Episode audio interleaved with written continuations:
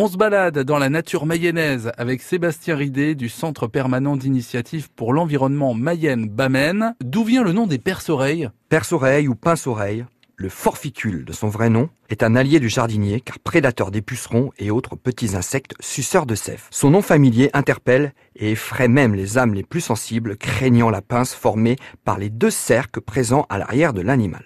Deux théories s'affrontent quant à l'origine de son nom. L'une donne comme explication une analogie avec la pince des bijoutiers du Moyen Âge. L'autre la réfute sur le principe de l'origine populaire du nom. Le peuple éloigné de la pratique de la bijouterie n'aurait pu faire cette analogie. Rejet étayé par la comparaison avec nos langues voisines ou d'autres noms français comme cure-oreille, ne mentionnant que l'oreille et non la pince. Le nom viendrait plus probablement de la tendance de ces insectes à se réfugier dans les trous et les crevasses. Et pourquoi pas dans les oreilles de personnes faisant la sieste dans l'herbe.